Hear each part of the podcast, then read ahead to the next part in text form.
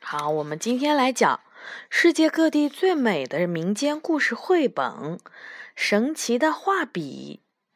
这本书呢，非常像中国的神笔马良。然后呢，妈妈看了一下，真的是这个故事来自中国。好吧，我们看看传到国外的马良的故事。这本书呢是由法国的迪迪尔·杜弗雷斯内，嗯，写的，法国的斯蒂芬·基黑尔画的，是由未来出版社出版的。在中国北方一座大山的山脚下，生活着一户农家，王李是家里的小儿子。他负责照看一群山羊。对王李来说，日子们都过得很漫长，所以他用大部分的时间来观察大自然，欣赏周围的美景。王李很喜欢画画，他梦想着能去学习画画，然后用画笔来展现大自然中一切美好的事物。唉。可惜他太穷了，穷的连买一支画笔的钱都没有。有一天，王里路过一所学校时，看见一位老师正在画板上画画，在一张矮桌上整齐地摆放着各种尺寸的画笔。王里走到老师面前，弓下身子问。您可以借我一支画笔吗？我想学画画。看到王里穿的破破烂烂，老师冷笑道：“可怜的小家伙，还想学画画？去去去！”王里只好默默地走开了，心里十分的沮丧。可是这也坚定了他学习画画的决心。他自言自语道。既然这样，那我就自己学吧。从此以后，王里有一有时间就练习画画。去砍柴的时候呀，他就用树枝在地上画画；在小河旁放羊的时候，他就用手蘸着河水，在河边的岩石上画鱼。时间一天天的过去，王里画的鸟儿和鱼儿越来越栩栩如生，让人看了还以为真的是鸟儿在跳舞，鱼儿在游泳。然而，他还是没有一支画笔。有一天晚上，王里梦到了一个白胡子的老爷爷，给了他一支画笔。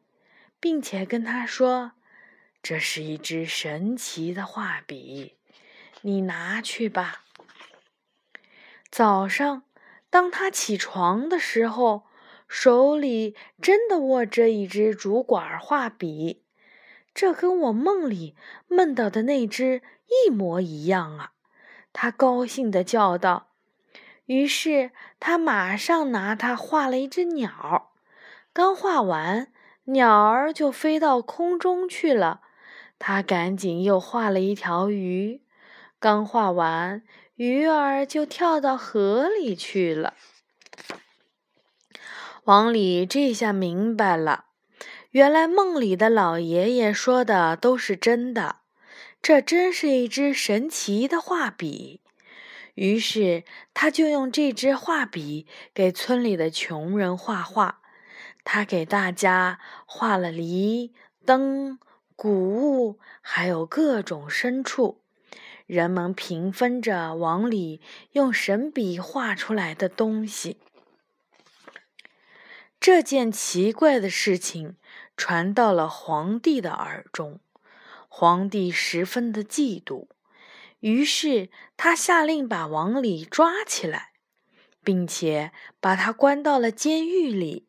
还把他的画笔给抢走了。皇帝马上用神笔画了一堆装满黄金的袋子，可是刚一画完，袋子里的黄金全都变成了丑陋的石头。他又画了很多的宝石，可是刚一画完，宝石全都变成了灰尘。皇帝明白了，只有王里才可以让这支神笔发挥魔力。于是他把王里从监狱里放出来，对他说：“我让你画什么，你就得画什么。为了试试你的能力，先给我画一片大海。”王里拿起了神笔，一会儿功夫就画了一片大海。一直延伸到了宫殿的最下面。皇帝又命令：“给我画一些鱼在里面。”王里又用画笔画了几千条的鱼，在清澈的水里游啊游。因为画的实在是太漂亮了，皇帝马上就想去航海。快点儿画一条大船！他命令道。王里大笔一挥，一艘神奇的大船马上出现在了大海上。皇帝跟所有的侍卫登上了海船。王里又画了一股风，升起了帆，海船一下子就远离了海岸。再来一点风，只听皇帝说道。王里又添了几笔，顿时。越来越多的海水溅到了甲板上，皇帝全身都被打湿了。可以了，不要再画了！只听他在风暴里大叫。可是风越来越大了，王里没有听从皇帝的命令，他的画笔不停地飞舞着，画出的曲线也越来越大。皇帝的叫喊声很快便消失在了风中了。大船剧烈的摇晃着，很快就从地平线消失了，把皇帝和他的侍卫全部都带走了。这时，王里才收好他的画笔，于是风暴慢慢停息了下来。王里又回到了村子。从此以后，他一直都给穷人们画画。嗯，妈妈不得不说呢，从这个封面上呀，我能看得出来，这个法国的斯蒂芬·吉希尔是一个嗯，只把中国的小老百姓画成了一个什么？当官的把把这个王里啊画成了一个当官的，戴了一个官帽，看到没有？清朝的官帽。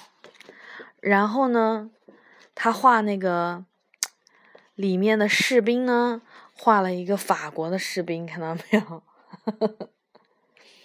虽然这个故事是来自中国的，但是还是是法国人眼中的中国。而且是没有来过中国的法国人眼中的中国，好吧，嗯，文化的差异呀。晚安了，宝贝。